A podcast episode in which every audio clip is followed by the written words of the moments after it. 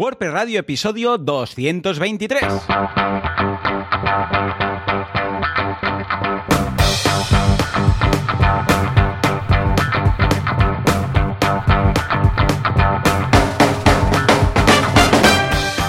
Días a todo el mundo y bienvenidos a WordPress Radio, el eh, programa, el podcast en el que hablamos de este fantástico CMS llamado WordPress. Sí, sigue existiendo después de haber pasado todo un agosto. Y es que, a pesar de haber pasado muchas cosas, hoy nos vamos a centrar en lo que ya sabemos de algunas cosas de WordPress 5.9, entre ellas la fecha de lanzamiento, sí, sí, porque está ya a la vuelta a la esquina y algunas funcionalidades nuevas que va a incorporar esta versión. ¡Qué ganas! ¡Qué ilusión!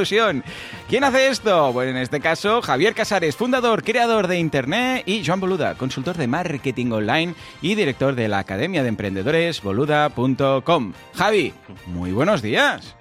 ¿Qué tal? ¿Cómo ha ido el, el, verano para nosotros, invierno para la otra parte del mundo? Es cierto, y, sí, iba, sí. A decir, eh, iba, A decir, invierno quizás para el, el, sector WordPress, pero no, no, porque, no, no, madre mía, un mes de agosto con muchas cosas, ¿no? Yo, sí, la verdad es que, muy bien, a ver, ha sido un mes de relax, no de, de desconexión, porque nunca llego a desconectar, porque siempre está, estoy con una cosa o con mm. otra, pero, pero claro, los cursos, por ejemplo, han ido saliendo. Está -huh. durante todo, desde el último WordPress Radio que hicimos, ha salido el curso de Vimeo en boluda.com, ¿eh? el de Vimeo, el intermedio de Amazon, el curso uh -huh. de, de, Genesis, que claro, lo he renovado de arriba abajo porque, claro, ahora ha cambiado un montón. Luego, un curso avanzado de OBS, un curso de Logic Pro avanzado también y el de Filmora. O sea, -huh. Ha seguido, esto ha sido un no parar. Y además, como novedad de esta temporada, porque yo siempre cuando, cuando acabo la temporada, justo antes de verano, porque durante el verano en mi podcast uh, simplemente respondo a preguntas, porque se acumulan muchas preguntas uh -huh. de los oyentes, entonces en, en agosto intento pues como liquidar el máximo posible, pues siempre pregunto antes, ¿qué queréis para la nueva temporada? Entendiendo la nueva temporada, porque no hay stop, ¿no? Pero bueno, entendiendo la nueva temporada, cara a septiembre, nuevo curso lectivo.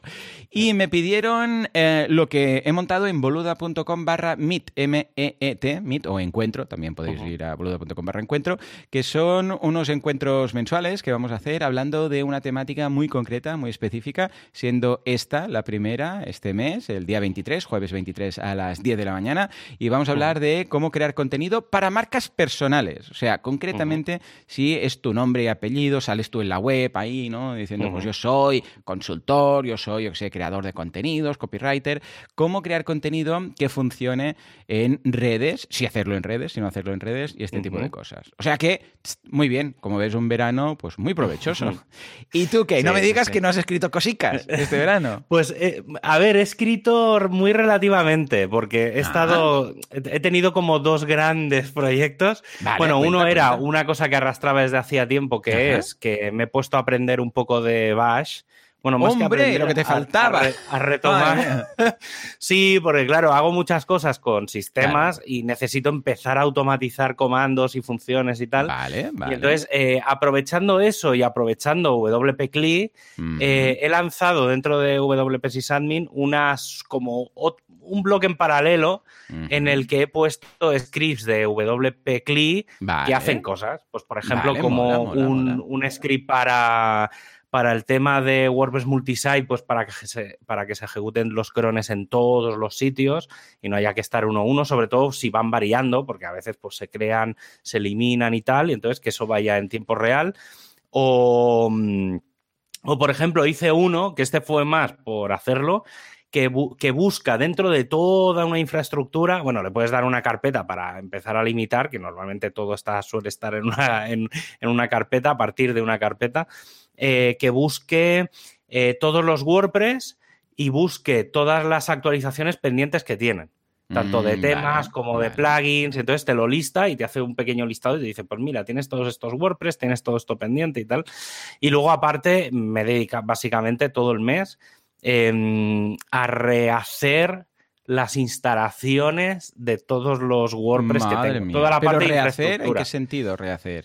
La infraestructura, ah, sobre todo vale, cómo, instalo, cómo instalo las máquinas, ¿vale? Entonces, vale, vale, a ha nivel sido, de server, vale, vale, vale. Sí, ha sido, bueno, pero obviamente afecta mucho a WordPress, pero ha sido eh, pues por ejemplo, reprogramar o reconfigurar cosas del kernel de Linux para, por ejemplo, pues si tienes más memoria o más CPUs, pues configurar una cosa específica para, esa, para ese sistema. Eh, pues yo que sé, he rehecho la configuración de Nginx, de PHP, de MariaDB, del Redis. Eh, incluso una cosa que hacía tiempo que quería hacer y estas cosas que vas dejando, que es eh, separar el PHP que se ejecuta en el frontal del que se ejecuta en el backend. Entonces, de esa forma, por ejemplo, ¿sabes lo típico que alguien te dice? Uy, es que claro, como tengo tanto tráfico, el backend me va muy lento.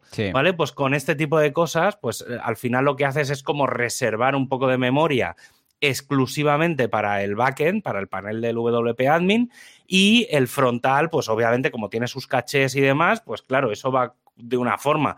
Pero como el backend no lo puedes cachear, pues eso una especie de configuración específica para eso. Entonces, ¿qué pasa? Pues que obviamente ahora va más rápido porque tiene unos recursos muy, muy para ello. Y bueno, así, a ver, también esto venía porque había un, cliente que tenía como, tiene como 5 o 10 mil usuarios concurrentes.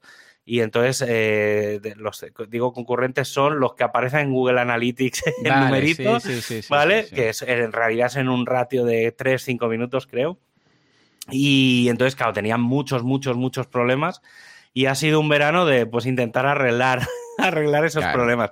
Y obviamente una cosa ha llevado a la otra, pero sí ha estado muy bien porque, porque he aprendido, bueno, como siempre esto, cada vez que te pones, pues hacer pruebas para arriba, para abajo y ha estado, ha estado muy entretenido. Sí, sí. Muy bien, pues escucha, veo que no has perdido el tiempo este agosto y que lo de desconexión para ambos pues no, tiene el mismo significado. Los viernes, eh, los viernes. Pero ojo, que no somos los únicos que hemos desconectado porque hay un hosting que tampoco lo he hecho. Estamos hablando de SiteGround Onda. Sí, señor, porque en este multiverso hay universos en los cuales cuando llega el mes de agosto, ¿qué hacen los hostings? Cuelgan, cuelgan, cierran todo, apaga la luz y todas las webs se van al garete.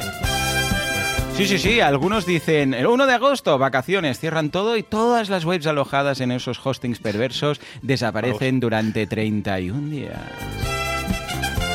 Pero esto SiteGround no lo hace. ¿eh? SiteGround está ahí, sigue con sus técnicos, con eh, el soporte técnico, con las webs rápidas, con uptime, con todo lo que hace falta que haga un buen hosting.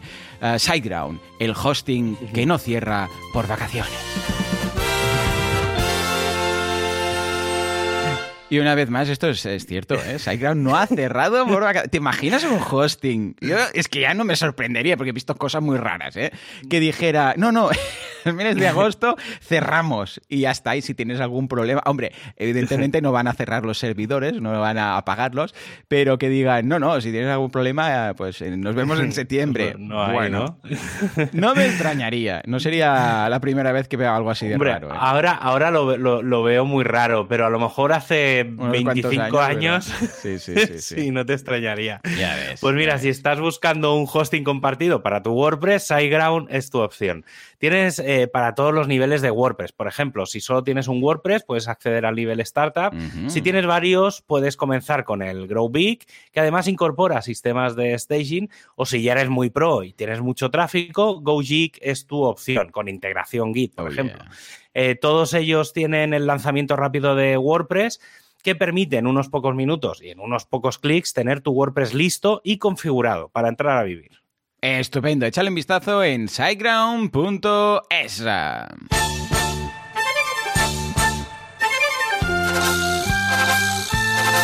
Actuapress, Prestualidad, llamadle como queráis. ¿Qué pasa con Gutenberg?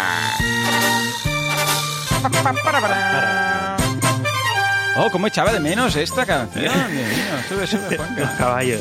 Sí, sí, sí, sí. No sé por qué siempre pensamos que es algo yendo a caballo. No sé en qué momento se nos cruzó, pero sí, sí, sube, sube. sí, vas a caballo ahí, ¿Verdad que sí? Mira, mira. Muy del oeste. Un poco del oeste. Sí, sí. Bueno, va, Javi, a pues ver, porque ha habido muchísimas noticias y luego lo vamos a ligar un poco con una eh, nueva sección de WordPress Radio, que hemos llegado con secciones nuevas. O sea que cuéntame, ¿qué, qué hay? ¿Qué hay? A ver, pues bueno, en general el cambio que hubo a principios de este año, bueno, eh, para voy a poner un poco en situación, eh, pero a principios de año se tomó la decisión de dejar de hacer tres, cuatro versiones de WordPress al año y limitarlo a dos. Y parece, o al menos la sensación que da, es que todo el mundo está más tranquilo. Bueno. ¿Vale? Y parece que también está siendo bastante más estable. Eh, y una de las cosas es eh, que lo vamos a ver esta semana. Si no recuerdo mal, hoy mismo sale mm, WordPress 5.8.1. Eh, hace ya, pues, eh, que, hace ya un mes que salió WordPress 5.8, quizá un poco más, casi un mes y medio. Y, no ha habido problemas de seguridad ni nada. Es decir, las versiones nuevas están siendo muy estables a todos los niveles y eso, quieras que no, es, da, mucha tranquilidad. Entonces, en paralelo, eso digamos como un poco de resumen de todo, ¿eh?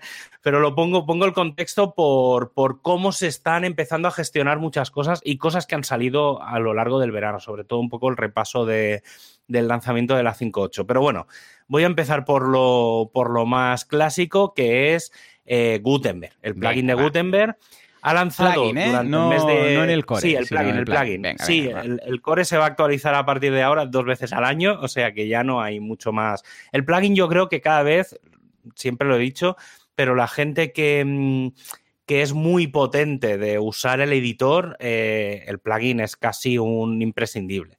Aparte está montado de una forma que ya no es tan... Incluye cosas beta, pero no suele romper nada. ¿Vale? O sea, como, base, ¿vale? Está bien, está bien. Entonces, se han lanzado tres versiones, la 11.2, la 11.3 y la 11.4. Y básicamente voy a destacar dos, tres cositas. La 11.2 tampoco tuvo muchas cosas. Yo creo que fue un poco de mm, de recogida de cable de algunas cosas que venían en el editor de la 5.8 y entonces, bueno, hubo pequeños cambios, pero sí que en la 11.3 em, aparecieron los paneles para gestionar las dimensiones espaciados, que era algo que ah, hacía mucho tiempo que se estaba pidiendo. Eh, y otra de las grandes cosas que se hizo en la 11.3, que esto pasa cada 3-4 versiones, eh, se suele hacer, que es una gran, se hizo un, gran trabajo en mejorar la velocidad y el rendimiento de Gutenberg, de lo que es el plugin, obviamente en la 5.9 eh, vendrá. Pero básicamente se ha hecho un poco de refactoring de muchas cosas que han hecho que, Gutenberg vaya, que el editor vaya mucho más rápido, ¿vale? Y, realmente realmente se nota sobre todo a la hora de cargar y demás. Perfecto. Y luego en la 11.4, que es la que salió la semana pasada, eh, el mayor cambio, que parece raro, pero bueno, tiene su explicación, que es el bloque de galería, ¿vale? El bloque de galería, hasta ahora, eh, tú podías, bueno, tenías como ahí un contenedor y empezabas a meter, meter imágenes o lo que fuera, y, básicamente era un bloque que no eran un bloque de galería de imágenes, era un bloque de galería, ¿vale? y Hago, insisto en esto porque lo que se ha hecho en esta versión es básicamente eh, este pequeño detalle que es que ahora sí que es una galería de imágenes. ¿Cuál es la gran diferencia? La gran diferencia es que ahora el bloque en sí no hace nada. El bloque es un ah, contenedor, ¿vale? Y entonces lo que se ha hecho es que las imágenes sean pequeños bloques, o sea, cada bloque de imagen está ahí y el, bloque de galería es eso, un simple contenedor. Antes tenía funcionalidad, ahora la funcionalidad está en cada imagen, es decir, cada imagen es independiente dentro del bloque de galería, cosa que antes no pasaba. Vale. Entonces, esto a nivel visual no debería de afectar en nada, pero sí que aquellos plugins y sobre todo gente que tenga plugins que afectan a temas de galerías o cosas similares, ¿vale? Eh, que tengan, bueno, que estén pendientes de, actualizaciones porque sí que ha cambiado un poco la estructura, digamos, del HTML que se pinta. Eh, pero bueno, ya digo, ¿eh? O sea, es un, un refactoring un poco raro, pero yo creo que ha sido porque en su día alguien pensó que el bloque de galería tenía que ser una cosa y más adelante pues se han dado cuenta de que no, de que el bloque de galería en realidad es un contenedor. Más sobre todo esto viene porque como desde hace unas cuantas versiones se pueden anidar bloques, cosa que no se podía hacer al principio, eh, pues un poco ahí viene el refactoring, es, reaprovechar una cosa que no existía cuando se empezó todo el tema del editor, ¿vale? Que era el tema de la animación. Entonces, bueno, esto es un poco lo que viene en la parte del editor. Mm, bueno, vamos por buen camino de cara. la verdad es que sí. Yo lo tengo instalado en algunos eh, proyectos para probar los themes, los block themes, porque necesitas tenerlo instalado, porque si no, no, te funciona. Y la mm. verdad es que bien, muy bien. Tengo, hay algunas cosillas que eso que dices, ostras, a ver si esto llega ya al core, ¿sabes? cosas que usas, concretas, que dices, ostras, esto a ver si lo incorporan en el core, porque paso de instalar el plugin de Gutenberg en una web que solamente hace falta por un bloque, que dices, bueno, esto cuando lo incorporen ya llegará, ya llegará y cuando llegue ya lo, ya lo pondremos. O sea Sí, yo en general lo suelo tener en todo, en general, pero, pero sí que es verdad que... ¿El plugin de Gutenberg? Sí, sí, ah, sí. en general siempre, siempre lo tengo instalado. Lo único es que hay otros plugins, eh, y voy a mencionar uno que es el que siempre, el que siempre me da por saco, que es eh, Rank Math. ¿Vale? Entonces, en algún sitio que tengo Rank ¿eh? sí, porque, mm, claro, Gutenberg no deja de ser una versión muy avanzada eh, y experimental de lo que son los bloques. Entonces, ¿qué pasa? Que, claro, los, plugins de SEO afectan directamente al editor. ¿Qué pasa? Que si no los llevas en paralelo, eh, claro, chocan. Claro. Entonces, ¿qué pasa? que Rank muchas veces me, se bloquea y no me carga el editor en general porque tiene, hay una versión nueva de Gutenberg que choca con, la versión conservadora que tiene que tener un plugin. O sea, en realidad no es una queja, pero indirectamente sí, ¿vale? Porque la gente de RedMath tendría que tener también eh, el tema de usar las betas. O sea, al, final Gutenberg tiene RCs, tiene versiones beta y deberían de ir adaptándolo. Pero bueno, tampoco es ningún problema. O sea, es una cosa que me pasa a mí, seguramente le pasa a mucha otra gente, pero bueno, ya está, no, no, tiene, no tiene más. Y luego, em, bueno, hemos empezado a saber, obviamente esto ya suele pasar, que un mes después del lanzamiento de una versión de WordPress, en este caso a finales de julio, si no recuerdo mal, salió WordPress 5.8, pues antes de finales de agosto ya sabemos un poco qué es lo que va a incluir o más que es lo que va a incluir, que eso todavía no se sabe, sí que un poco las guías de qué es lo que se quiere para WordPress 5.9. Vale. Hay que pensar que esta debería de ser la, y digo debería, y esto cogedlo todos con muchas, muchas pinzas, debería de ser la última versión que afecta mayormente al editor. ¿vale? Es decir, a partir de WordPress 6 debería de haber un cambio de línea pero bueno, por ahora todavía estamos acabando el editor. Entonces, los seis grandes focos de WordPress 5.9, que llegará eh, sobre mediados de diciembre, no sé si es el 14 o el 16, eh, luego, luego creo que lo tengo por aquí apuntado, el 14 creo que es. Eh, básicamente hay un gran detalle a revisar en WordPress 5.9 que mucha gente se ha quejado, que es poder maquetar fácilmente entre escritorio y móvil. Vale, sí, sí. Vale, y esto, el foco sobre todo son los bloques. Es decir, los bloques cuando se crean tienen que venir muy pensados para ambos tamaños de pantalla, cosa que ahora no pasa. Es decir, cuando se crea un bloque, se crea pensando en escritorio y no tanto en móvil. Y entonces está pidiendo a los desarrolladores, incluso a los del core, eh, que hagan ese pequeño ajuste. Luego, otro gran cambio eh, que ya hemos hablado largo y tendido es el tema de los patrones, ¿vale? O sea, el directorio de patrones se ha lanzado Em, obviamente es una cosa que se ha lanzado muy en modo demo, pero claro, falta toda la integración al 100% dentro del propio WordPress. Es decir, que tú dentro de tu WordPress digas, necesito una cabecera, ¡pum! Y que te salgan ahí ya los patrones. Eso se supone que vendrá en WordPress 5.9. Luego, la larga esperanza que lleva. Llevo, creo que esto, y no exagero, ¿eh? creo que llevo un año y medio hablando de ello que es el Navigation Block y el Navigation Screen. Sí que es verdad que con WordPress 5.8 eh, vino la nueva versión de los widgets, ¿vale? Que se había ido atrasando, atrasando, y parece que entre el que los widgets ya más o menos están acabados y se han visto todas las problemáticas, esta nueva versión debería de traer eh, todo el tema de la navegación. Un detalle, en, Word, en Gutenberg 11.4 viene activado de forma experimental el Navigation Block y el Navigation Screen, que es algo que ya se hizo con los widgets y que en la siguiente versión, cuando se hizo con los widgets, se activó en una versión de Gutenberg y en la siguiente se desactivó. Anda. ¿Vale? y yo creo que va a pasar, sí, porque obviamente cuando se lo das a mucha gente, ya, ya, ya. una cosa son los desarrolladores y otra cosa es cuando enseñas la patita y claro, mucha gente tiene el plugin de Gutenberg instalado y obviamente todo el mundo toquetea.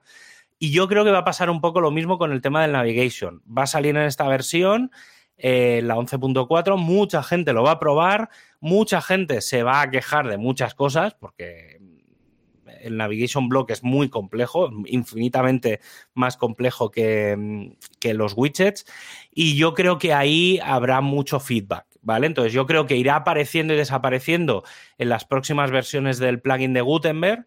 Eh, pues como hay ciclos más o menos de dos semanas, cada dos semanas sale una nueva versión. Eh, entonces yo creo que en esta viene, la siguiente dejará de venir, la siguiente volverá a venir, se quitará y a partir de la siguiente ya se dejará. ¿Vale? Entonces estamos hablando que el mes de entre, entre septiembre y octubre, yo creo que a finales de octubre ya tendremos una versión bastante definitiva del Navigation Screen porque se tiene que aprobar en el Go No Go que tiene que haber de WordPress 5.9. Entonces yo, yo, creo que se aprobará, que es lo que pasará con como pasó con los widgets. Luego, otra de las cosas que se está hablando, esto no tengo claro que acabe entrando en esta versión, pero sí que obviamente acabará entrando algún día, que es el concepto de interfaz del theme.json, ¿vale? el theme.json es el fichero de configuración de los temas de bloques. Y el problema que tiene es que esa configuración ahora mismo no se puede cambiar. Es decir, si pues que si un desarrollador de un tema ha dicho que el color de un botón es rosa, a priori tú no lo puedes editar como usuario. como usuario. Onda, pues es un problema. o sea, tú. Claro, tú puedes hacer cambios. O sea, no, no, está como un defecto. O sea, no es un valor por defecto que luego tú ya puedes cambiar a posteriori. Sí, puedes ah. hacer una serie de cambios. Vale, o sea, pero no, no de todo. Entonces, claro, tiene que haber como una especie de interfaz em, que seguramente yo creo que vendrá dentro del personalizador, es decir, dentro del personalizador del Pero a ver, por CSS a malas sí, ¿no? Pues claro. Sí, sí, obviamente ah, tú puedes sobreescribir. O sea, tú puedes sobreescribir todo. Lo que pasa es que Tal, tal, y como está pensado, no estaba pensado para ser editado. Estaba pensado como, como para ser un poco forzado. Entonces, básicamente aquí lo que se va a intentar hacer es que se pueda. Incluso una de las cosas que se llegó a decir era que se pudiera cambiar al vuelo el fichero. Ah, ¿Vale? Entonces, es un poco extraño, pero yo es que todavía están con ello y no creo que no lo tienen muy claro. Pero yo he leído muchas cosas estas últimas semanas, entonces no, no acaba de estar muy claro. Y luego, otra, otra de las grandes cosas que esto yo creo que ya se está trabajando y es en la 11.3 ya de Gutenberg ya venía, que es eh, todo el control de las herramientas de diseño, ¿vale? Y aquí metemos tipografías, colores espaciados, interactividad, accesibilidad, o sea, todo lo que tiene que ver con los elementos visuales, normalizarlo, ¿vale? Porque sí que es verdad que más o menos está todo, pero no todos los bloques tienen lo mismo. Eh, entonces, la idea es que todo tenga todo. ¿Vale? es decir, que puedas, mm, por ejemplo, el, tema de los espaciados está muy avanzado en el, en el botón, en los botones, pero no en el resto de cosas. Por ejemplo, las columnas todavía no está gestionado muy bien el tema de los espaciados. Mm. Entonces, todo eso hay que estandarizarlo para que la, mm, el uso de WordPress, del editor, sea muy normal en cuando hablas un bloque, cuando abras un bloque de cualquier cosa, que más o menos te aparezcan las mismas cosas en todo. sí, estaría bien, sí, efectivamente. Vale, entonces yo creo que se está, claro, pero como los bloques los está haciendo cada uno por su lado, no, no existe todavía esa, mm. esa visión global. Entonces, eh, Matías, todo esto lo ha dicho Matías, ¿eh? o sea, que es un poco la pensante. Entonces, no, digamos, por eso digo que son los seis objetivos y van muy en diferencia de lo que se meta al final en esta versión, que eso lo definirá mm. En, yo creo que en unas semanas, ¿eh? no, no queda tanto. Y luego, otra de las cosas muy, muy importantes, que esto ha salido en todos los test, o sea, el equipo de test está haciendo muchos test, ya lo hemos comentado alguno, alguno de ellos. Y una de las cosas que sale en todos los test es que cuando te pones a editar eh, cosas, no sabes dónde estás. Vale. Vale. Y entonces, ahora mismo hay, hay como cuatro grandes editores dentro del sitio. Efectivamente, estamos de acuerdo. ¿Vale? Está el editor de los contenidos, ¿vale? Pues una página, un post, ¿vale? Ahí tienes el editor, que es el editor que todo el mundo conoce. Pero claro, ahora tenemos un editor dentro de los widgets. Correcto. Vamos a tener un editor dentro de los menús. menús Y tenemos el editor del sitio. Claro. ¿Vale? Entonces, cuando. para no sumar aquí los editores de los bloques, em, de, los, eh, de los patrones, de los bloques que creas cuando creas patrones, también, también es como un editor. Eh, bueno, es el editor de hecho, pero para bloques, perdón, reutilizables. O sea que Sí, sí, sí. Sí, entonces, claro, ¿qué pasa? Que sobre todo cuando estamos hablando de los temas, ¿vale? Pues de, de editar toda, todo el sitio, el editor del sitio el problema es que cuando estás ahí no sabes realmente qué página estás editando. Entonces, un poco mm, quieren intentar normalizar todo eso, es decir, que todos los editores más o menos se vean de la misma forma y sobre todo saber exactamente qué es lo que estás editando. ¿Vale? Entonces, no sé cómo lo harán. Sí, además con lo de la pantalla completa que quita el menú de la izquierda, pues aún te pierdes más. Porque ya no sabes, porque antes dices, a ver, ¿dónde estás? Miras, vale, estoy en página. Abres el menú, claro. Pero ahora ya no sabes ni dónde estás. Dices, ¿pero esto que estoy editando qué es? Cierto, cierto, sí, sí, sí. Vale, entonces, bueno, el roadmap un poco de WordPress 5.9 eh, parece que seguramente es este, o sea, no, no, creo ya que haya muchos cambios, mucho, algo muy gordo tiene que pasar para que cambie. La primera beta la vamos a tener el 16 de noviembre, esto significa que a mediados de octubre mm. se hará un poco el go no go de la versión, es decir, a mediados de octubre deberíamos de saber qué es lo que va a incorporar esta versión o no. ¿Vale? Entonces, seguramente, pues eso, el 16 de noviembre tenemos la beta. Con la beta, no como se hacía antes, en, eh, ya pasó con WordPress 5.8, con la beta se hace un freeze de funcionalidades, no siempre el mismo día de la beta, a lo mejor una semana después, ¿vale? Porque a veces cuando sale la primera beta mucha gente prueba cosas y entonces hay que añadir o quitar cosas, ¿vale? Entonces los primeros días, digamos, con la beta 2 seguramente es cuando se haga el freeze de funcionalidades y ahí pasará yo creo que como ha pasado esta vez, que es que en vez de saber todo el último día, vamos a empezar a saber todo lo que va a llevar la versión eh, a lo largo de noviembre y diciembre. ¿Vale? que eso está bien, porque también te da mucho a preparar. Entonces, a finales de.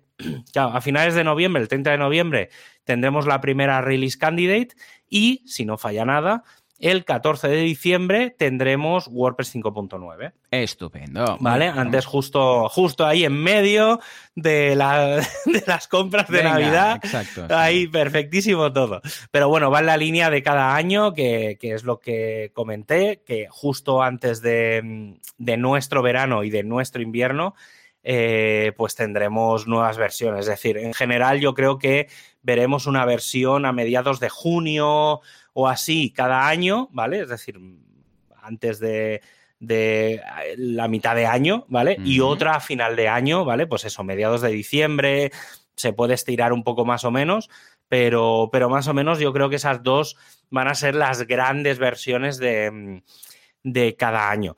Y entonces, un poco en la línea esta de todo lo que estoy hablando hoy, que es prácticamente el editor, eh, una gran noticia para muchos, eh, para mí no es tan buena, pero la, comprendo y la, entiendo, que es que se ha aprobado mantener o estirar el chicle del eh, Classic Editor, que es el un añito, un añito más. Yo cuando lo vi pensé, y espera, y espera, ya verás. No, yo creo, yo creo que tiene, tiene cierta lógica.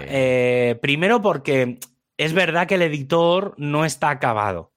¿vale? Es decir, falta, falta esta versión. Es decir, WordPress 5.9 tiene que ser la, por eso decía al principio que para mí es la última gran versión de, dejar el editor acabado y voy a contextualizar, que no se malinterpreten mis palabras, mm. acabado en el sentido de, de la base, ¿vale? Es decir, yo creo que falta muy, muy, muy poco para tener la base del editor lista, aunque luego haya que hacer refactoring de cosas. Es decir, yo creo que las siguientes fases van a ser, pues, lo que ha pasado como con el bloque del de la galería, que es hay que tirarla a la basura y volverlo a hacer. Vale, Entonces yo creo que algún bloque pasará lo mismo, que habrá que tirarlo a la basura y habrá que volverlo a hacer. pero estamos hablando del mismo editor. Es decir, ahora ya, vamos a empezar a reprogramar bloques, no a programar el editor. Sí, porque, a ver, tampoco es cuestión de añadir muchos más. Lo que, lo que hay ya está bien. Y algunos que sobran un poco, pero bueno, ahora ya es mejorar lo que hay. Sí, sí. sí y entonces ya es. Eh, yo personalmente, mm, si alguien no ha probado el editor en los últimos tres años.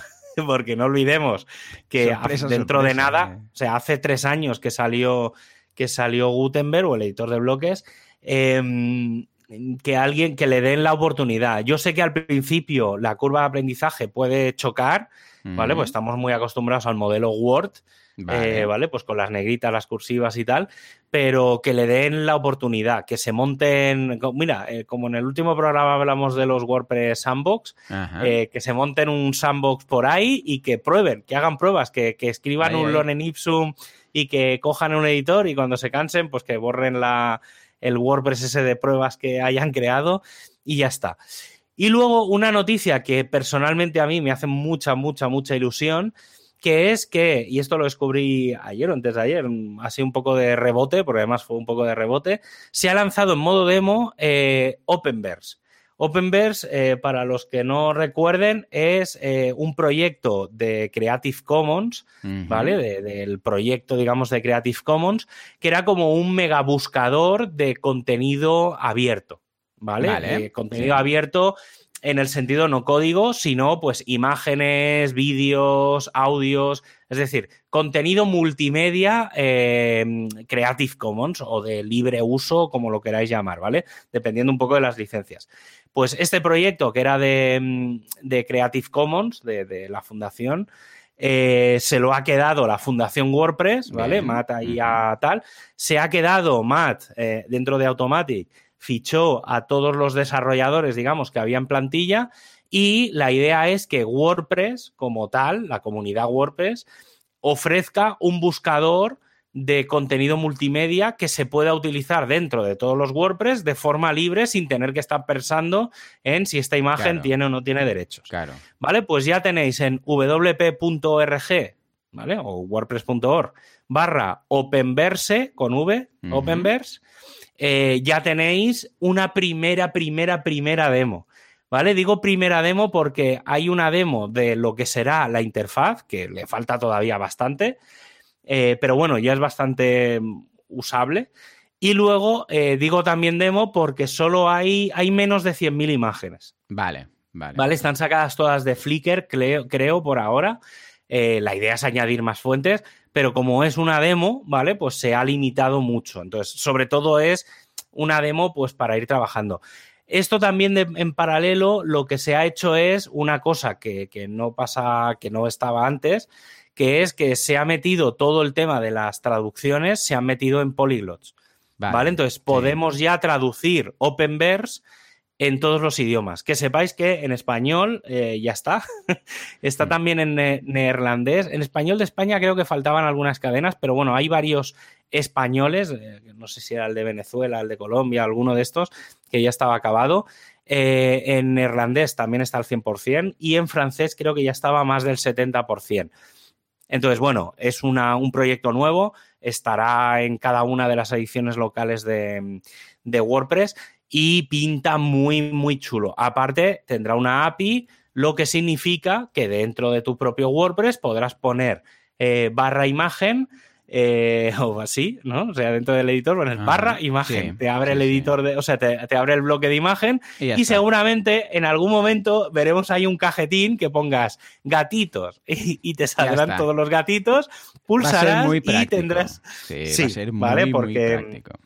Y yo creo que esto también pasará en, los en las imágenes destacadas y en todo, pero bueno, habrá que ver, ¿vale? Esto es una primera versión Pero sí, sí, y bueno, esto es un poco lo que las noticias muy de, lo que es el proyecto, ¿eh? porque la verdad es que va por buen camino, no hay nada, nada raro, se va a copiar mucho para esta versión 5.9 todo lo que se ha hecho en la 5.8 a nivel de cómo se han montado los equipos, eh, cómo se ha dirigido, la comunicación, se va a replicar todo. Mm. ¿Vale? Entonces, porque ha funcionado bastante bien. Eh, el responsable de WordPress 5.8 escribió un post muy, muy, creo que muy interesante y muy transparente eh, sobre lo bueno y lo malo de lo que había visto y de lo que se había encontrado. Creo que era muy, no sé, a mí personalmente me hizo ilusión que alguien que ha liderado una nueva versión de WordPress sea tan claro y diga las cosas buenas y malas, ¿vale? Porque normalmente escuchamos las cosas buenas, pero no estamos acostumbrados a escuchar las cosas malas de la comunidad WordPress. Y creo que fue muy transparente y muy sincero. Y a mí personalmente me, no sé, me hizo, por un lado, me dio pena, ¿vale? Porque claro, que alguien tenga que sacar los trapos sucios, pero por otro lado es ese, esa ilusión de decir, bueno, la transparencia mola. O sea, creo que es bastante, bastante interesante. Efectivamente, no sé. sí, Veremos cómo, cómo, va, pero coincido, coincido plenamente con lo que comentas. esto sería lo que, a ver, las noticias más el informativo, el informativo, pero ah, claro, queremos comentar también un poco más a fondo cosas que, exacto, un poco de mesa de debate, de cosas que hemos visto, que hemos ido viendo y cosas que veremos, ¿no? También, ¿no? Y una de las cosas que, que hemos apuntado, que, que, has apuntado concretamente en la escaleta, que creo que es muy interesante, es tema, el tema precisamente de cómo podría WordPress, porque esto ha pasado en muchas ocasiones, conseguir que haya más gente que colabore, pero activamente, sobre todo, sobre todo en el tema de desarrollo. Porque hemos visto que, claro, ahora es un poco lo que como va, va. O sea, si alguien colabora así, si no, no. Matt dijo lo del 5%, de, ¿eh? un retorno del 5% en, formato, exacto, Five for the Future, en formato, eh, no hace falta que sea en dinero, puede ser, bueno, pues eh, un 5% del tiempo lo dedicaremos a mejorar el core o a mm, subir mejoras y tal. Pero vemos que, a ver, tiene sus pros y sus contras. En parte está bien, porque dices, bueno, lo que surja, surja. y, eh, y lo bien que va WordPress, porque esto podría ser un despropósito, pero está bastante bien. Pero sí que hay casos en los cuales dices, ostras, a ver cuándo alguien le va a echar mano a este plugin o a, yo sé, o a, a Por ejemplo, BuddyPress y BBPress con John James Jacoby, que al final hubo un momento en el cual era tan horroroso todo que dijo, a ver, voy a hacer una campaña de crowdfunding, ¿vale? Pues sí, porque tenía un potencial brutal, pero a ver quién se mete ahí, ¿sabes? Claro, me recuerda un poco lo de WP Calendar, ¿no? Que, llevas tú. Es, sí, claro, yo lo voy haciendo, pero a ver, ahora si unos me cambia la API, pues yo qué sé, sí voy a tener tiempo de hacer esto, ¿vale? Y con toda la razón del mundo. Entonces, claro, John Chen Jacoby dijo, pues voy a hacer un crowdfunding. Como tampoco nadie aquí me, me dice nada, pues y sí, sí, durante seis meses estuvo desarrollando, creó un crowdfunding para dedicarse a, full time durante seis meses a hacer mejoras. Y lo hizo. Claro, es un poco, bueno, pues cada uno se espabila como va. ¿Tú crees que deberíamos seguir así porque, eh, ha ido muy bien hasta el momento, ¿para qué cambiarlo? o que, a ver, la verdad es que lo que se ha, logrado con WordPress por ser todo open source y la gente contribuye porque la gente contribuye, ¿vale? Pues la verdad es que hmm. sí que es cierto que hay algunas empresas que pueden tener un poco de interés en tener a alguien trabajando en el core, ¿vale? Y dices, yo sé, Apten, por ejemplo, algunas de estas empresas o hostings que dicen, hey, yo meto uno aquí y quieras que no, si en algún momento algo me puede beneficiar, pues me beneficia. Hmm. Y está bien tener aquí conexiones, ¿vale? Pero hmm. claro, las pequeñas empresas mm, que, que ya tienen los developers hasta los topes, mm, va a ser muy difícil que digan, eh, sí, los viernes dedícate a mejorar el core, ¿no? ¿Cómo lo ves? Sí. A ver, hay, para mí hay, hay, varios casos y varios ejemplos ya muy claros, ¿vale? Eh, por ejemplo, tú, tú, decías el de BuddyPress, eh, por ejemplo, que ahora, por ejemplo, se han puesto mucho las pilas y van a, va a ser la versión 10 el 24 de diciembre. Saldrá la versión 10 de BuddyPress con, con posiblemente membership. ¿Vale? Que es una mm. cosa bastante interesante. Bien. Ya hablaremos. Cuando, cuando esté un poco más avanzado ya lo hablaremos porque eh, se han puesto mucho las pilas con BuddyPress y creo que será muy interesante hacer un monográfico de, de BuddyPress. Pero, por ejemplo, para mí hay otro caso muy claro que es el de WP CLI. WP sí, eh, que empezó Alain, eh, fue un proyecto personal que al final acabó absorbiendo la comunidad y que eh, tiene patrocinadores separados del resto.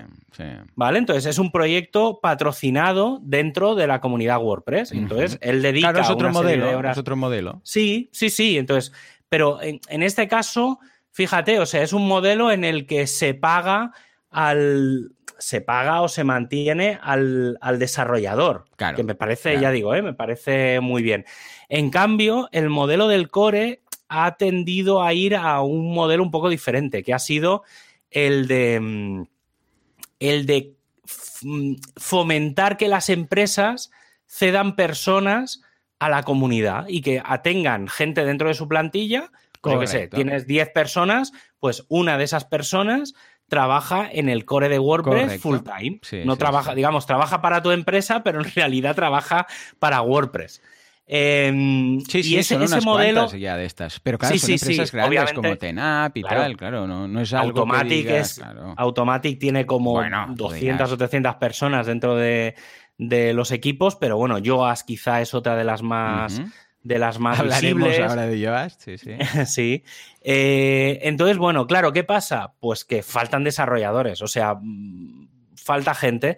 El equipo de test estos últimos días ha lanzado una especie de nota quejándose un poco o intentando fomentar el, el, qué, el, cómo hacerlo, ¿vale? Porque, por ejemplo, hay, hay cosas a probar que son simplemente coger los tickets, ¿vale? O sea, tú te vas a la lista de tickets de los que están todavía abiertos, pero que tienen una especie de etiqueta que pone hashpatch ¿vale? Que es que tienen ya el patch, ¿vale? El patch es como el parche, digamos, de, ese ticket. Entonces, eso es básicamente que alguien ha hecho una solución y la ha dejado ahí. Correcto. Pero no está todavía implementada, aplicada en, el, en el core. Entonces, ¿qué pasa?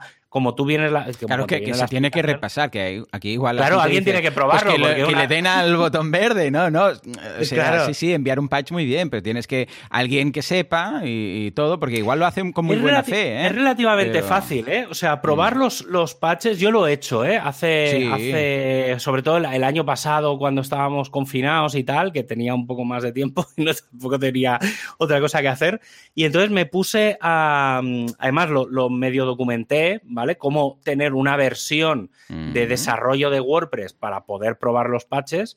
Eh, y entonces, básicamente, con dos, tres comandos, eh, te descargas el patch, lo se aplica en esa versión de WordPress. Entonces, normalmente la idea es, pues, entras, te lees el documento, pues, oye, el botón no se ve el borde redondeado. Correcto. pues venga.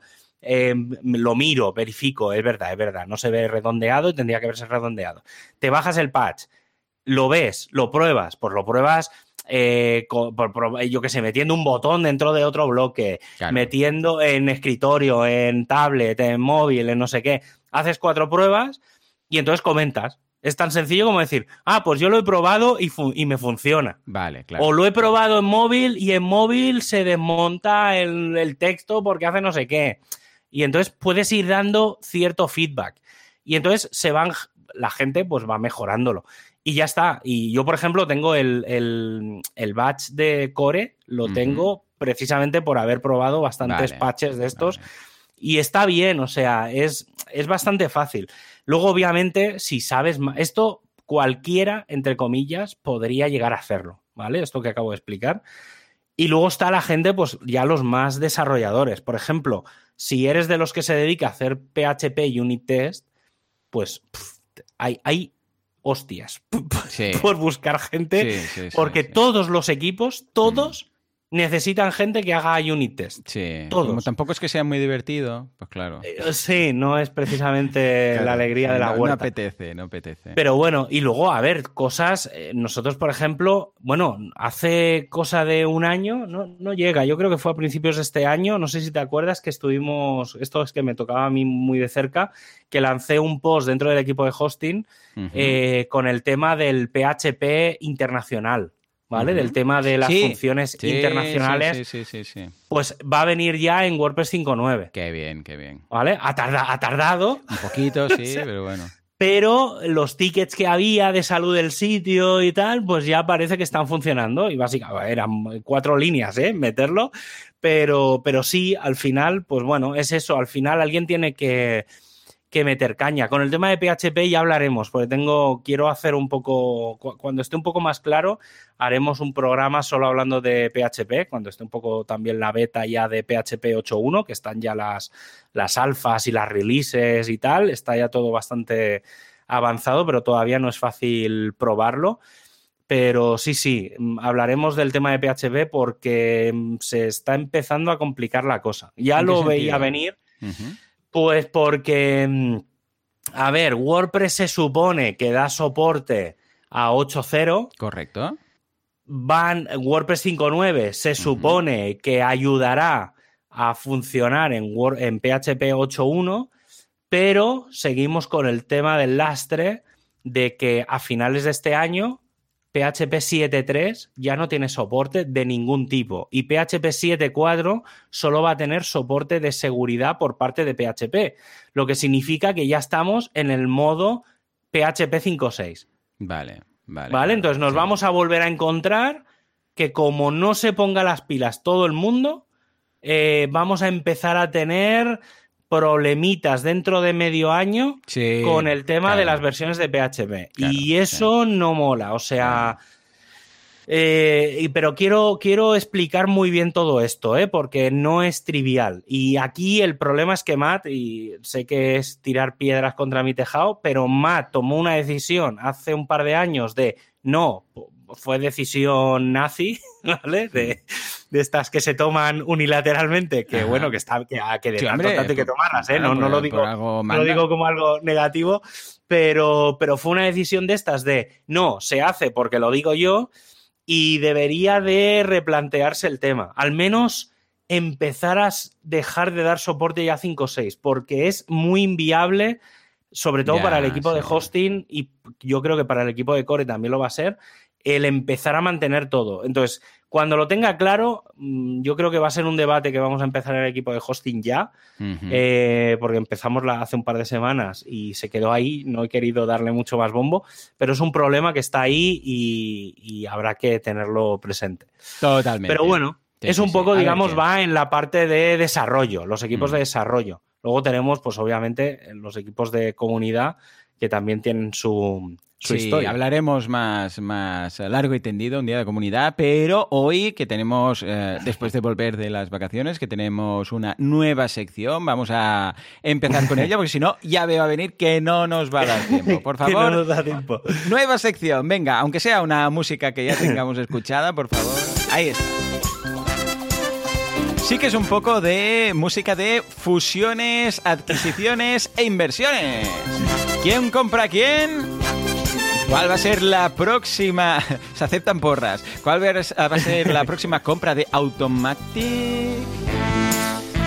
Pues sí, sí. Eh, Madre mía, no hemos parado, ¿eh? ¿Cuántas fusiones? Sí. Uh. A ver, voy a, voy a poner un poco de contexto antes de entrar en lo que será la sección, que, será una sección que obviamente irá y vendrá. Claro, claro. A ver, Igual hay alguna semana que en el mundo WordPress no se compra algo.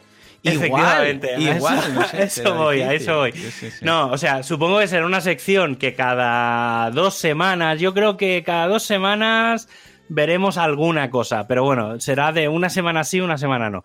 Pero bueno, antes, antes de entrar en la, en la sección en sí, quiero poner un poco de contexto. Un poco de contexto porque nos hemos enterado este mes de agosto de una cosa que estaba pasando desde febrero, ya, lleva, ya había cierta sospecha de que estaban pasando cosas raras, pero no estaba definido. Y es que llevamos meses diciendo que Automatic, ¿vale? que es la empresa que hay detrás de Jetpack, de, de Tumblr, de WordPress.com, eh, estaba comprando muchas cosas. ¿Vale? Había, La última así más conocida fue la de Pocket Cast, que es la plataforma de, podcast. y entonces, bueno, pues claro, era como no sé qué cosas más raras está haciendo Automatic. Estaba comprando cosas muy raras, como muy, dispersas y muy tal. Sí, que no están directamente, o al menos no parece que estén directamente relacionadas con el mundo WordPress, vamos. Efectivamente. Bueno, pues básicamente la noticia es que en febrero de este año Automatic tuvo una ronda de 288 millones de dólares. Y dijeron, ¿qué eh, hacemos ahora con todo este dinero? Efectivamente, y entonces han comprado pues Parcely, Day One, Pocket Cash, em, han invertido en Element, en Titan. Entonces, bueno, han estado haciendo una serie de, de compras y tal. Y la última, y, me gustaría, seguramente tú los. Bueno, yo, yo tuve en su día cierta relación, ahora explicaré una, anécdota con este tema, que es que Automatic ha acabado comprando Frontity. ¡Qué guay! ¡Qué ilusión! ¡Fuerte aplauso! Producto nacional. Venga, sube, sube ahí. Efectivamente. Qué ilusión cuando hay una compra de estas, ¿eh? De verdad, además que se lo han currado muchísimo, sí, señor. Sí, sí, sí. Yo tuve, voy a explicar una, a ver, no es una anécdota, es una historia que, pasa. Eh, yo los últimos años, pues he hecho bastantes, bueno, tuve una época de hacer inversiones y demás. ¿Qué pasa? Que claro, por suerte o por desgracia, me conocen muchos inversores, sobre todo business angels y demás. Y cuando mm, hace un año, creo recordar, que fue cuando K-Fund eh, invirtió en, en Frontity, además de ah. Automatic, que metió también pasta, eh, me, llamaron, bueno, me llamó un business angel de, allí de Barcelona, con el que tengo cierta relación, y entonces me preguntó, oye, estos de Frontity, ¿tú qué sabes de WordPress y tal? ¿Qué, qué tal? Y entonces les estuve explicando, pues un poco, les estuve explicando un poco el producto, ¿vale? La idea, es decir, cómo Frontity entra o encaja dentro del mundo WordPress, ¿vale? Para que entendieran la importancia que tenía Frontity o que tiene Frontity dentro del mundo WordPress. Y luego, por otro lado, pues el tema de mi opinión personal de si invertiría o no. Yo en ese momento, pues por razones varias, eh, no podía invertir, ¿vale? Si hubiera tenido 5 o 10 mil euros muy, mucho más a mano, los hubiera metido. Em, y entonces, bueno, les dije, ostras, pues sí, sí, meter pasta ahí, porque, porque eso, y, les dije, eso acabará comprándolo automático. pues obviamente no me equivoqué. Eh, al poco tiempo, al poco tiempo hubo la ronda un poco más grande y eh, entró Automatic como de refilón y han acabado comprando el, el, proyecto. Sí que es verdad, no he acabado de entender muy bien porque estos días, depende de cuándo digo una cosa y a veces digo la otra, pero mm. la sensación que da es que, o por lo que yo he entendido es, que quieren que el equipo de Frontity esté metido en el core de WordPress, pero eh, lo que no acaba de dejar claro ninguno de los documentos es qué pasa con Frontity como tal. Es decir, sí, el equipo va a estar ahí, pero Frontity, ¿qué pasa? Es decir, eso es un proyecto que se va a quedar estancado, que mm, va a seguir Automatic internamente, que el equipo va a hacer trabajos dentro de Core, pero va a seguir dentro de Frontity. No, yo a lo mejor porque me he leído todo, como hay mucha información, me lo he leído todo muy rápido, pero no, no, no me ha acabado 100% claro. ¿Vale? bueno, yo lo veo como, sobre todo, a ver, varias cosas, pero sobre todo enfocarse, yo creo que se va, a ver, ¿eh? que de luego no se sabe nunca, pero la idea es, yo por lo que veo es que se quede el equipo y sobre todo trabajar en el tema del full site editing de, mm, de Gutenberg, pero la parte de full site editing desde el, desde el front, vamos, no sé, espero yo que va por ahí, ¿no? Mm, sí, lo que pasa que decían que no, o sea, la información era muy clara que era que Frontity no se va a integrar con. No, claro, claro. es que ¿vale? que sea así, ahora en un please lo integramos. no, Madre, la no pero bueno.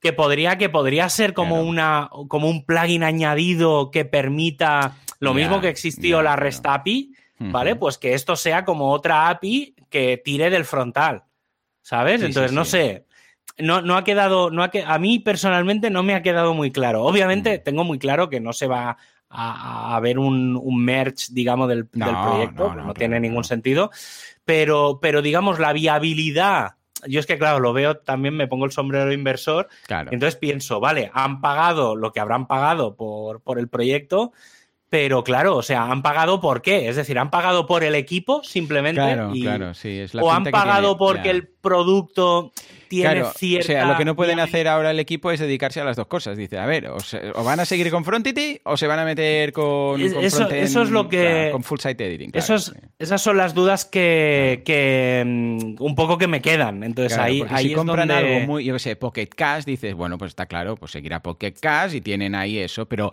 no van a dejar Pocket Cash, yo qué sé, para hacer otra cosa en Gutenberg ah, o en WordPress. En cambio aquí es cuando dices, a ver, ¿qué va a pasar con los desarrolladores que en el equipo van a seguir por su cuenta? Y no, no, tienen muchas posibilidades de hacer algo juntos, pero no se va a hacer. O van a dedicar su tiempo, porque claro, el tiempo es limitado, a temas de WordPress. Eso, claro, es cierto. Sí, sí, sí. Por, el, por el proyecto como tal. A ver qué. Pero bueno, no ha sido la pues única fusión y adquisición. Sí, vamos, digamos, a lo que será. Esto era un poco entradilla para situar. Vamos directamente. La idea, tampoco quiero entrar mucho en el tema porque no, no, quiero. Bueno, no sé, a lo mejor sí que acabamos hablando mucho de negocio. Hmm. Pero bueno, la idea es un poco comentar adquisiciones e inversiones que hay dentro del mundo de WordPress, ¿vale? Entonces, voy a hacer un poco de repaso de todo el mes de agosto. Entonces, el 27 de julio se anunció eh, por parte de PublicPress que iban a adoptar una serie de, mm, plugins. Eh, bueno, hay los, los, que se llaman los Organize Series. Eh, bueno, son, son varios plugins y cosas, ¿vale? Pero bueno, es, ellos lo, lo, han vendido como una don adquisición. es un poco raro porque en realidad no es que hayan comprado los plugins o tal, sino que lo que van a hacer es como adoptarlos. ¿vale? es decir, ellos, digamos, plugins de estos que a veces quedan, plugins buenos, potentes, que a veces hay en el repo y que por lo que sea, pues el desarrollador principal no puede hacerse cargo y lo que han decidido pues es em, eso, adoptarlo y entonces dedicar recursos a, mejorar una serie de, plugins, ¿vale? Entonces, bueno, están, si no recuerdo mal, en organiceseries.com. El, el, organice es con Z, organizeseries.com. está toda la información, ¿vale? Pues de qué plugins son, de un poco toda la movida.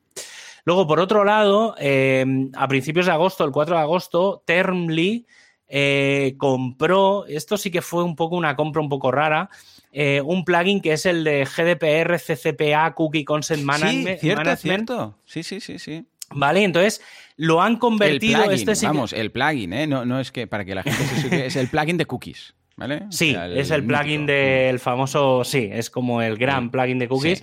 Y entonces lo que han hecho es meterle un sistema de SaaS, si no recuerdo mal, ¿eh? porque ahora estoy hablando un poco de memoria de todo. estamos hablando de software as a service, no estamos hablando de SaaS de CSS. ¿eh? Ah, no, no, sí, es verdad, de software as a service.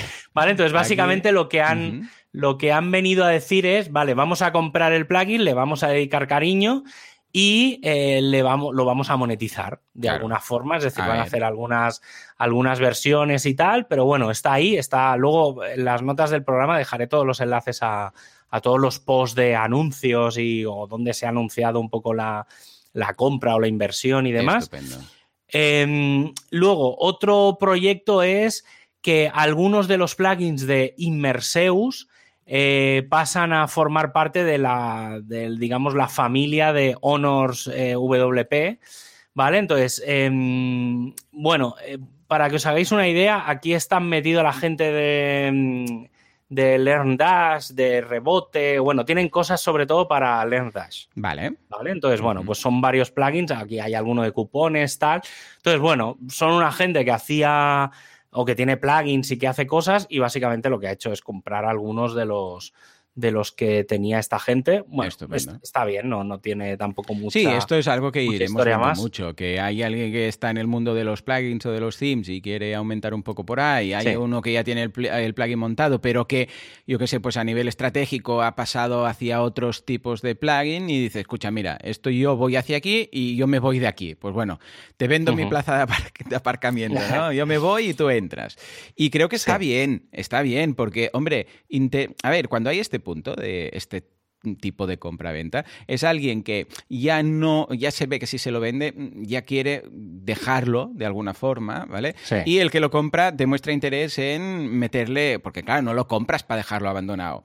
Eh, darle cariño. claro, darle cariño. Entonces yo lo veo interesante, ¿eh? yo lo veo interesante. Quizás como usuarios estaríamos más contentos con, yo sé, pues con el servicio. Por ejemplo, yo ahora con Restrict Content Pro, a ver, sí, lo ha comprado iThemes, eh, pero a mí me hubiera gustado que hubiera seguido con Hills Development, ¿vale? Pero bueno, escucha, también lo ha comprado iThemes y, y, bien, lo están haciendo bien, pero eh, bueno, una cosa es la preferencia de cada uno, pero en general creo que a nivel global es bueno que haya estas compras, porque hay interés de vender, interés de comprar para darle cariño, en principio. ¿eh? Sí. Y bueno, y luego está la gran compra. Yo creo que aparte de... Sí, yo creo que la música, de, el, sonido de terror un poco en parte también. Qué fuerte. una mezcla de ¿eh? sorpresa. Mira que yo, mm, pues, mira que yo, o sea, veo a venir compras, ¿vale? Bastantes, pero Yoast, siendo tan marca personal, siendo él de la forma que es, siendo tan... Eh, porque además que se han vendido las acciones y todo, o sea, es que ha sido un sí, sí, sí. venta total. Vamos, no lo hubiera dicho. Yo no lo hubiera dicho.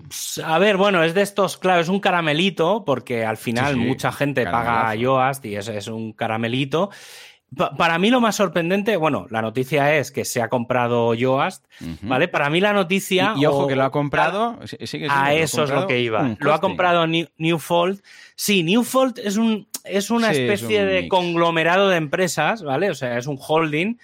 Em, y entonces os voy a comentar algunas de las empresas que tienen para que entendáis un poco por dónde va. O sea, eh, la, quizá el, mayor o la mayor, el mayor nombre que tienen es Network Solutions. Network Solutions quizá no es muy conocido, pero es la propietaria de la gestión de los dominios.com. ¿Vale? Y luego, aparte, digamos, dentro del holding, pues está Bluehost, que es un hosting, HostGator, que, es un, que es un hosting. Luego están eh, cosas tipo domain.com, register.com, web.com, crazydomains.com. O sea, están muy metidos en temas de dominios y en temas de hosting. Tienen Big Rock, que también es de temas de eh, sitebuilder.com, by domains eh, Logic Boxes, Snap Names, que también tiene que ver, NameJet, Free Parking. O sea, tienen mucho que ver con el tema de dominios. Y luego tienen iPage, que es, si no recuerdo mal, eh, tiene, es una especie de CMS, ¿vale? Eh, pero es, como, es un poco raro. Y entonces ahora se han quedado con Yoast. Es un poco raro todo, porque a mí personalmente Yoast no me acaba de encajar dentro de todo el conglomerado de cosas, pero sí que es verdad que claro, eh, lo que tienen esta gente a nivel de hosting y a nivel de todo es brutal, ¿vale? Entonces, o sea, la empresa que lo ha comprado es brutal. Mm, no acabo de verle el encaje dentro de Igual dentro de unos meses lo vemos, a saber tú. Sí, yo creo que hay algo que no sabemos, pero que veremos. Y luego, bueno, pues la, última adquisición, pues ha sido eso, el 30 de agosto, eh, Automática ha comprado Frontity. Y luego, aparte, pues bueno, todos los trabajadores de Automatic deben de estar contentos porque eh, ha caído, ha venido han venido Papá Noel y compañía antes de tiempo, en, pleno verano. Pero bueno, mm, bueno, supongo que iremos viendo más cosas estos próximos meses. De aquí a, yo creo que de aquí a Navidad, como mínimo, eh, tres, cuatro cositas nuevas mm. acabaremos viendo. Sí, seguro, seguro. En fin, pues nada, os mantendremos informados sobre todas las compras y ventas y fusiones, adquisiciones y lo que haga falta. Venga, rematemos. Ah, nos vamos a la comunidad porque hay novedades y parece que incluso algunas presenciales.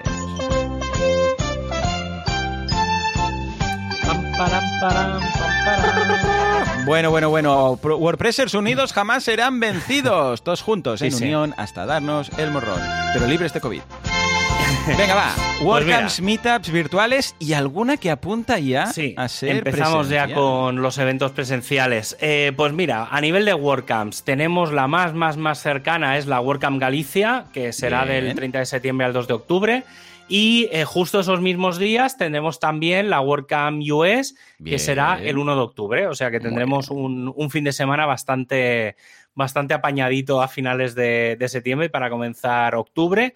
Y luego a finales, bueno, a mediados finales de octubre tendremos la WordCamp Italia, ¿vale? El 22 y 23 de octubre. Bueno, pues si alguien quiere, alguien sabe italiano, o bueno, si alguien quiere escuchar alguna charla en italiano, que es relativamente comprensible, eh, si, al menos si se habla un poco lento Y, y, tal.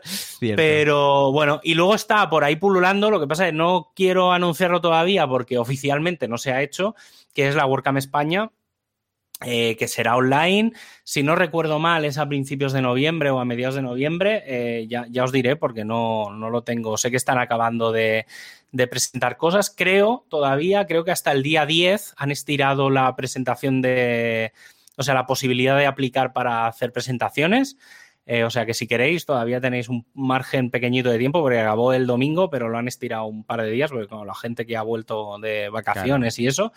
Y luego a nivel de meetups, pues bueno, septiembre es un mes mm, de paso, por así decirlo. Sí que muchas meetups empiezan a, retomar un poco el, curso, no todas, normalmente en octubre es cuando ya todo el mundo vuelve, pero sí que tenemos una noticia, o al menos es noticiable, eh, porque la gente de WordPress Sevilla va a hacer una meetup sobre creación y gestión de un membership site, de un membership site abierto y gratuito y lo va a hacer de forma presencial el próximo jueves 9 de septiembre. Curioso. ¿eh? Eh, en principio va a ser, por lo que me ha parecido leer, va a ser en un parque, eh, bueno, entráis en la, en la ficha y exactamente os explicará, va a ser en un parque donde hay bancos y tal, entonces, bueno, va a ser, digamos, al aire libre. será estilo Irún, como se hizo en la WordCamp Irún, que sí, Moratinos sí, montó ahí un tinglao muy bien, para, experimentos está Pablo, y, claro, está bien, coincide con, bueno, es, acorde a lo que, a la pandemia y todos los temas de seguridad, con lo que guay. Sí, y yo supongo que después de cómo vaya, eh, bueno, para la semana que viene, ya lo, ya lo comentaré, pero creo recordar que para el próximo viernes, el 17 creo que es, eh, también habrá otra en Marbella. En este caso sí que será en un bar que creo que es cerrado. Eh, bueno, son experimentos. La comunidad este verano eh, comentó que, sí, que había que empezar a, retomar. Y, luego, aparte, ya lo comentaremos más adelante, está el tema de eh, las meetups que hay paradas y demás, pues cómo van a recuperarse y eso, pero bueno, ya, ya lo comentaremos otro día. Y dos elementos un poco destacados, sobre todo el primero que es eh, que es el mes de septiembre, es tradicionalmente el WordPress Translation Day, que oficialmente es el 30 de septiembre, que es el día de, las traducciones y de los idiomas y de no sé qué. Y entonces este año eh, la comunidad WordPress se ha planteado hacer eventos todo el mes de septiembre, ¿vale? Entonces podéis entrar en WP Translation eh, donde tenéis un poco todo el programa. La idea inicial es que del 1 al 15 eh, sobre todo se focalice en las comunidades locales, es decir, las meetups locales de cada país, pues eh, se hagan foco en, el tema de las traducciones y del 15 al 30 eh, sean como eventos más globales. Creo recordar que hay un día en el que Jesús Amieiro hablará de temas de herramientas, de cosas de traducciones y tal. Y luego, eh, por otro lado, el equipo de eventos de DoAction, ¿vale? DoAction es como las WordCamps, pero, pero para hacer hackatones, para ayudar a ONGs, ¿vale? Lo que fundaciones y ONGs, pues em, están planteándose hacer cosas a nivel más global, sobre todo por el tema del online. Y el próximo 25 de octubre habrá una hackathon para ayudar a ONGs de Nigeria eh, y bueno, pues podéis participar, serán en inglés y bueno, está ahí ya. Esto lo avanzaré la semana que viene comentaré un poco más todos estos temas porque es que hoy era volver y no. Sí, sí, teníamos de noticias no da, que Tiempo. no, da, tiempo. Sí, a veces ya se nos acumula una semana, imagínate un, mes. Pues imagínate un mes. Muy bien. Sí, y, sí, y pues nada, y a nivel de eventos, pues nada, recordar eso, que también yo el mes que viene, el 16 de octubre, en Sevilla, monto el cuarto evento de marketing online en el NH Collection Sevilla, cerquita de la estación, para que podáis llegar en AVE, ¿vale? Pues nada, señores, hasta aquí aquí este WordPress Radio, el primero de la vuelta al cole de este 2021. Espero que os haya interesado todas las noticias del mundillo WordPress. La semana que viene regresamos con esa nueva sección de adquisiciones, pero con una temática como solemos hacer siempre que no nos, se nos va la pinza con las noticias. Yo creo que lo lograremos. En todo caso... Si no falla nada, hablaremos de hackeos y de ¡Oh! cosas Bien, bien. Este siempre interesa. Este siempre es curioso. pues venga, vamos a hablar de hackeos, especialmente de cómo no, de evitarlos. De cómo limpiarlos, sí. Eso, y, y, exo, post y pre. ¿eh? En fin, seguridad activa y pasiva para los hackeos la semana que viene. Eh, dentro de una semana, dentro de siete días. Hasta entonces, adiós. adiós.